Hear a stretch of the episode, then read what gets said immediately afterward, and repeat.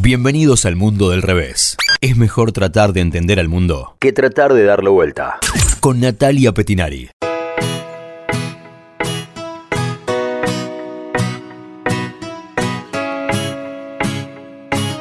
Hola, bienvenida, bienvenido. Este es el segundo podcast del Mundo del Revés. Yo soy Natalia Petinari. La finalidad de este podcast es hacer un análisis y un resumen de los acontecimientos internacionales más importantes de cada semana para que no te quedes afuera o ajeno a lo que pasa en el mundo.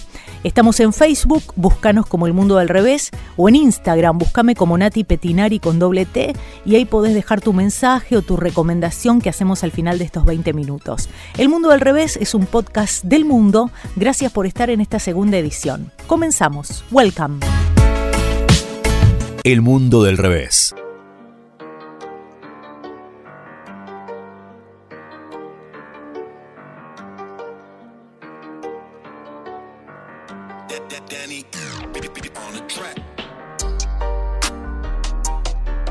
Hoy vamos a hablar del pava más 40. No de la pava de hacer mates, ¿eh? No, no. Pava con B larga. Esta semana se realiza en Argentina entre el 20 y el 22 de marzo la conferencia de alto nivel de las Naciones Unidas que es para la cooperación sur-sur. Eh, están en el país alrededor de 1.500 representantes de 193 países, 12 presidentes, hay vicepresidentes, primeros ministros, 40 cancilleres y una veintena de ministros de otros ramos. La conferencia se realiza en el Centro de Expresiones y Convenciones de Buenos Aires, que queda al lado de la Facultad de Derecho de la UBA. Al final vino que sí que no se había enojado nuestro canciller Forí, pero Antonio Guterres, el secretario general de la ONU, está en Argentina. El evento se llama Pava más 40. ¿Por qué más 40? Si son 40 países o qué no. Son 40 años los que pasaron de la última conferencia de la ONU sobre cooperación técnica que se hizo también acá en Argentina. Fue en el año 1978. En ese entonces se aprobó el plan de acción para promover la cooperación técnica entre países en desarrollo. ¿Qué es la cooperación sur-sur? Mira, lo cuenta muy bien Ana Ciuti, que es la directora general de Cooperación Internacional de Cancillería Argentina. Ana Ciuti dice que la cooperación técnica, que después evolucionó en cooperación sur-sur, es que todos los países que conforman el sur global desarrollan herramientas y comparten soluciones para diferentes desafíos que tienen. Y ahí está la particularidad de que esta cooperación sur-sur está basada en la horizontalidad en donde el otro es un socio para el desarrollo. No hay una figura donante-receptor, de país rico a país pobre, no no es norte-sur. Cooperación sur-sur, de igual a igual. Hay cosas que uno no sabe, pero nuestro canciller Jorge Forí se encargó de explicarlas muy bien en un artículo que publicó eh, eh, en periódicos argentinos, donde cuenta lo importante de esta conferencia y tira datos. Por ejemplo, que en Filipinas han comenzado a consumir más leche y de mejor calidad. ¿Saben por qué? Gracias a métodos de ordeña que le enseñaron técnicos agropecuarios argentinos. Y también en Armenia, cada vez más gente aprende a hablar español. ¿Por qué? Gracias al Laboratorio de Idiomas de la UBA, que capacita docentes y desarrolla material pedagógico en este país. O en la India se está desarrollando una vacuna contra enfermedades bovinas, de la que participan investigadores argentinos. Por ejemplo, en Vietnam, el equipo argentino de antropología forense ayuda para la identificación de soldados caídos durante la guerra y esto hizo y marcó la diferencia para muchas familias vietnamitas. Esta es la cooperación sur-sur. No es ayuda solidaria como hace un país rico o un país pobre, sino que es una relación de igual a igual y se ayuda con conocimiento, con asistencia técnica, tiene que ver con capacitar gente, con generar desarrollo, con beneficiar a los pobladores. Esta es la cooperación que se está discutiendo y celebrando en el Pava más 40 en Argentina en estos días. Es una oportunidad para que el país además se proyecte ante el mundo, como lo hizo hace unos meses atrás, tres meses atrás con el G20, y también le viene bien para proyectarse en su país y mejorar un poco la imagen eh, en un año eleccionario. También hay datos en cuanto a la cooperación sur-sur. Mira, Argentina el mayor vínculo sur-sur que tiene es con América Latina y esto tiene que ver básicamente con que uno se relaciona eh, básicamente con su entorno más cercano. Ah, la relación sur-sur de Argentina con América Latina es en un 82%. Después le sigue África en un 11%. El canciller Jorge Forí estuvo hablando de la importancia de la cooperación de Argentina con África. Y Asia un 7%. Y también esta cooperación sur-sur tiene su triangulación, porque se habla de una cooperación sur-sur con triangulación. ¿Qué es la cooperación triangular? Bueno, mira, la cooperación triangular surge de la combinación de la cooperación tradicional norte-sur con la cooperación sur-sur como una asociación entre tres países. Para llevar a cabo un proyecto de cooperación triangular, eh, proyectos, digamos, de cooperación planificados, financiados y ejecutados conjuntamente, se necesitan tres actores. Un socio donante, que generalmente es el país que tiene el recurso monetario, después un país emergente como un socio oferente y un tercer país socio receptor, que es el beneficiario de esta, de esta intervención. Por eso también participan muchas ONGs o instituciones sociales o universitarias y de investigación en este tipo de proyectos. Em, hay este, eh, proyectos increíbles y proyectos interesantes en los que participa Argentina en esta cooperación sur-sur y también cooperación triangular. Vos sabés que, mm, por ejemplo, Argentina está contribuyendo en estos momentos en la modernización arquitectónica del malecón en La Habana. ¿Eh? Eh, el malecón es toda la zona costera de La Habana en Cuba y participan miembros de la Facultad de Arquitectura y Urbanismo de Buenos Aires para ayudarlos a esto. O en Perú, técnicos del INTA están ayudando al florecimiento de su flor nacional, que es la cantuta. Eh, colaboraron para crear un banco de germoplasma de esta flor y esto permitió que pudiera empezar a crecer en la costa, que es una zona muy árida y amenazaba con la extinción. En Bolivia está el Plan de Trabajo Regional para el Manejo de la Langosta, eh, que permitió controlar la, propagación de la langosta, una plaga que azotó terriblemente en el 2017, destruyó un montón de cultivos de maíz y trigo en Bolivia, pero si bien es una plaga boliviana, no solamente los afecta a ellos, porque llega hasta el sur de Brasil, la langosta, Paraguay, norte de Chile, noroeste de Argentina, y científicos argentinos estuvieron ayudando en esto. También médicos argentinos que pertenecen al INCUCAI están compartiendo con colegas de Paraguay, Uruguay, Perú, Costa Rica, experiencias y formación en el proceso de donación y trasplante de órganos, este, que ayudan también a mejorar las campañas para que más gente sea donante, se perfeccionan los armados de las listas de espera, se progresa en la detección y en el traslado de órganos. Hay muchísimos ejemplos de lo importante que es la cooperación sur-sur y el intercambio de conocimiento en lo que es una cooperación que es, como decíamos, horizontal y que enriquece a todas las partes. Argentina está siendo sede de la cumbre de cooperación sur-sur más importante del mundo emergente porque es una conferencia de alto nivel y también eh, patrocinada por las Naciones Unidas. Este tipo de cooperación es una ayuda invaluable para muchos países como un instrumento que puede impulsar el intercambio de experiencia, como contábamos, entre quienes comparten realidades históricas más o menos similares o desafíos más o menos parecidos. Antonio Guterres considera que la Agenda 2030, que es la que se propuso la ONU para el Desarrollo Sostenible, no puede alcanzarse sin las ideas, la energía y el tremendo ingenio que tienen los países del sur.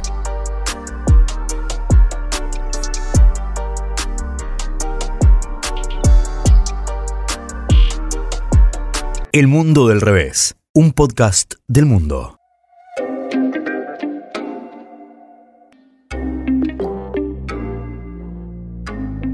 Vamos a repasar las efemérides más importantes de esta semana. en el año 44 a.C., Julio César es asesinado por un grupo de senadores romanos. En 1975 muere el magnate griego Aristóteles Onassis. Fue el magnate griego más famoso de la industria naviera del siglo XX, el hombre más rico del mundo en su época. ¿Saben qué decían? Que si vendía todos sus activos, Wall Street temblaría. 16 de marzo, en 1521, Hernando de Magallanes descubre las Filipinas. En 1945, los japoneses se rinden en Hiroshima. En 1972, John Lennon y Yoko Ono son deportados de los Estados Unidos. El 17 de marzo del año 180 muere Marco Aurelio, el último de los grandes emperadores romanos. En el año 461 muere San Patricio, patrono de Irlanda. En 1939, pacto de amistad y no agresión entre España, la España de Franco y el Portugal de Salazar. En 1959, el Dalai Lama abandona el Tíbet rumbo a la India. En 1966, Chiang Kai-shek es elegido por cuarta vez presidente de la China nacionalista, esto es Taiwán. En 1992, la mayoría de los 3 millones de electores blancos de Sudáfrica decide un referéndum para poner fin al apartheid. Efemérides del 18 de marzo, moría Iván el Terrible en el año 1584. En 1850 se funda la compañía American Express. 2009, la República de Bolivia cambia de nombre y se pasa a llamar Estado Plurinacional de Bolivia. El 19 de marzo del año 200 a.C. se avisa el primer eclipse de luna del que se conocen noticias. En el 2003, en Irak, las tropas de Estados Unidos invaden por segunda vez este país, en lo que se conoce como la Segunda Guerra del Golfo. En el 2013 asume el cardenal Jorge Mario Bergoglio como sumo pontífice, el número 266 de la Iglesia Católica. 20 de marzo, Día Internacional de la Felicidad, lo decide la Asamblea General de la ONU para reconocer lo importante de la felicidad y el bienestar como aspiraciones universales de los seres humanos y la importancia de su inclusión en las políticas de gobierno. Y el 21 de marzo de 1806 nace Benito Juárez, presidente de México y uno de los promotores de la independencia de su país, de origen indígena zapoteca. En 1851 se descubre el Valle de la Yosemita, de la Yosemite, en California. En 1966 se declara el Día Internacional de la Eliminación de la Discriminación Racial. El 21 de marzo de 1994, La lista de Schindler, la película de Steven Spielberg, gana siete Oscars, una película que debería ver todo el mundo. Y en 1999 se declara el Día Mundial de la Poesía. El mundo del revés, con Natalia Petinari.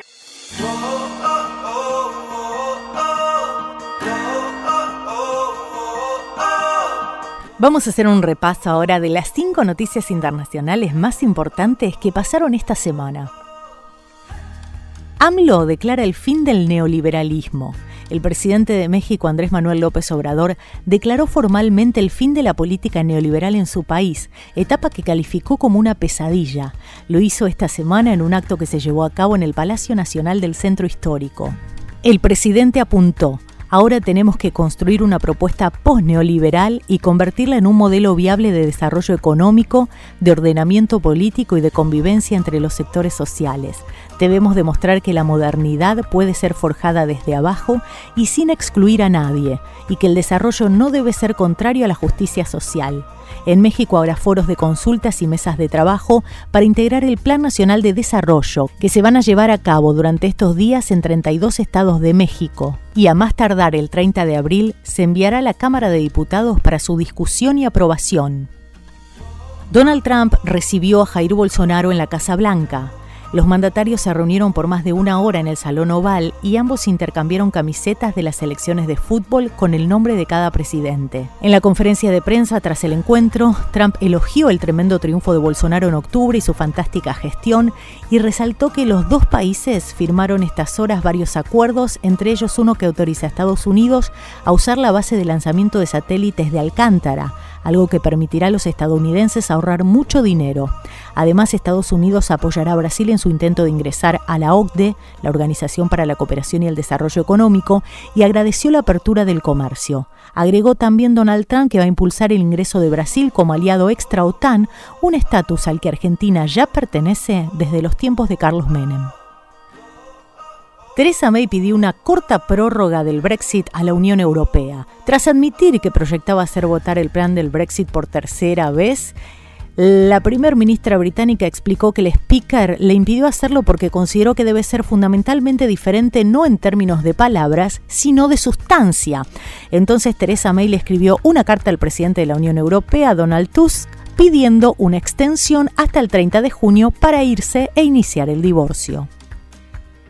Renunció el presidente de Kazajstán y ahora la capital del país llevará su nombre, el nuevo presidente de Kazajstán propuso este miércoles que la capital del país, Astana, sea rebautizada como Nur Sultán en honor a su predecesor, Nur Sultán Nazarbayev, quien renunció inesperadamente en un discurso televisado este martes. Nazarbayev fue el único dirigente de la antigua Unión de Repúblicas Socialistas Soviéticas en el poder sin interrupción desde la disolución de la URSS en 1991. Sin embargo, este conserva aún un importante poder político gracias a una ley votada en mayo del 2018 que le da un estatuto constitucional vitalicio en el Consejo de Seguridad y lo designa como el padre de la nación. Polémica decisión del Papa no le aceptó la renuncia a un cardenal condenado por proteger curas pedófilos. El Papa no aceptó este martes la dimisión que le presentó el lunes el cardenal arzobispo de Lyon, Philippe Barbarin, de 68 años, tras haber sido condenado por un tribunal francés a seis meses de cárcel en suspenso por no haber denunciado a un cura pederasta a la justicia. Francisco dejó en libertad a Barbarín para tomar la mejor decisión para la diócesis, repleta de dificultades por los escándalos de abusos sexuales clericales a niños y adolescentes.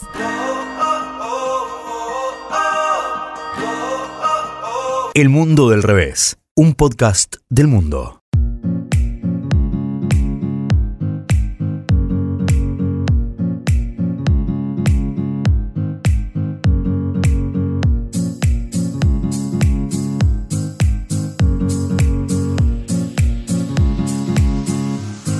La recomendación de esta semana tiene que ver con el Día Mundial de la Poesía. La decisión de proclamar el 21 de marzo como el Día Mundial de la Poesía fue aprobada por la UNESCO en un periodo de sesiones que se había celebrado en el año 1999 en París. El principal objetivo de esta acción de declarar el Día Mundial de la Poesía según la UNESCO, es apoyar la diversidad lingüística a través de la expresión poética y poder dar la oportunidad a las lenguas amenazadas de ser un vínculo de comunicación artística en sus comunidades respectivas. Y por otra parte, este día tiene como propósito promover la enseñanza de la poesía, fomentar la tradición oral de los recitales de poetas, apoyar a las pequeñas editoriales, crear una imagen atractiva de la poesía en los medios de comunicación para que no se considere una forma anticuada de arte. Por eso la invitación del podcast de esta semana es que leamos poesía, cualquier poesía, la que nos guste, la que nos llene, la que se nos antoje. Y a mí se me antojó un poema de Rafael Obligado, poema tan lindo, es un escritor, poeta, académico argentino. Eh, él escribió y su obra más importante por la cual él es conocido es Santos Vega. Rafael Obligado nació en 1851, murió en 1920 sus padres eran de clase patricia, le brindaron una excelente educación, estudió en el Colegio Nacional de Buenos Aires, después empezó a estudiar Derecho, lo abandonó rápidamente. Conocido como el poeta del Paraná y perteneciente a la generación de 1880, escribió poesía con temática gauchesca, pero claro, él tenía la educación, por eso utilizaba palabras cultas influido por la poesía francesa de fines del siglo XIX. Fue uno de los fundadores de la Facultad de Filosofía y Letras de la Universidad de Buenos Aires. El poema que te voy a leer de Rafael Obligado se llama El alma del payador, y es un poema que le hace a Santos Vega. Santos Vega fue un gaucho argentino, del cual se desconoce prácticamente todo, pero, pero no se desconoce la leyenda basada en el duelo de él con Juan Sin Ropa, que lo venció en una payada en 1824. En la historia Santos Vega, el payador invencible, se entabla en una lucha nada más ni nada menos que con el diablo. El poema que te voy a leer para celebrar el Día Mundial de la Poesía se llama El alma del payador, de Rafael Obligado. Cuando la tarde se inclina, sollozando al occidente, corre una sombra doliente sobre la pampa argentina, y cuando el sol ilumina con luz brillante y serena del ancho campo la escena, la melancólica sombra, huye besando su alfombra con el afán de la pena.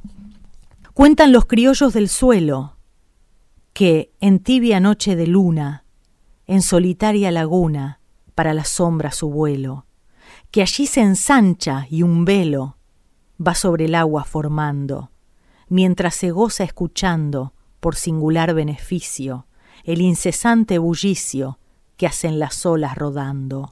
Dicen que en noche nublada, si su guitarra algún mozo, en el crucero del pozo deja de intento colgada, llega la sombra callada, y al envolverla en su manto, suena el preludio de un canto entre las cuerdas dormidas, cuerdas que vibran heridas como por gotas de llanto.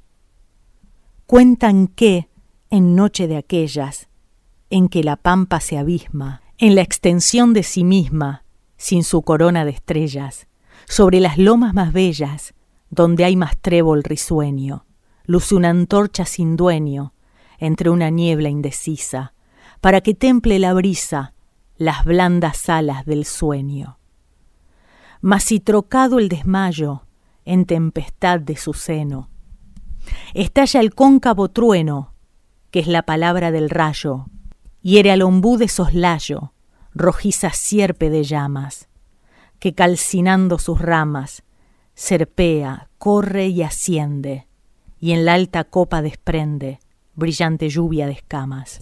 Cuando en las siestas de estío las brillazones remedan, vastos oleajes que ruedan sobre fantástico río, mudo, abismado y sombrío, baja un jinete la falda, tinta de bella esmeralda, llega a las márgenes solas y hunde su potro en las olas, con la guitarra a la espalda. Si entonces cruza a lo lejos, galopando sobre el llano, solitario algún paisano, viendo al otro en los reflejos, de aquel abismo de espejos, siente indecibles quebrantos, y alzando en vez de sus cantos una oración de ternura, al persignarse murmura, el alma del viejo Santos.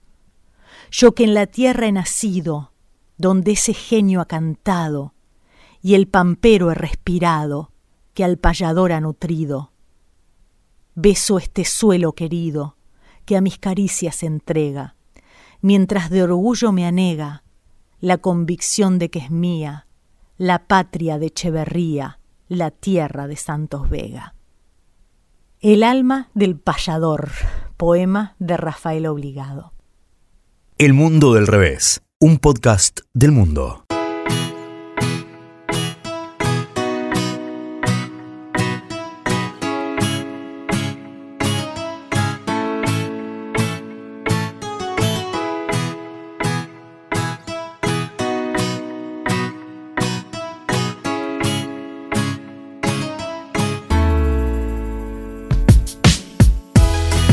¿Querés hacer la próxima recomendación? Mándanos un mensaje de audio a nuestro Facebook, El Mundo del Revés, o a mi Instagram, Nati Petinari, con doble T. Gracias por llegar hasta el final. Nos encontramos dentro de siete días con las noticias internacionales más importantes del mundo, porque este es un podcast del mundo. Chao, hasta la semana que viene.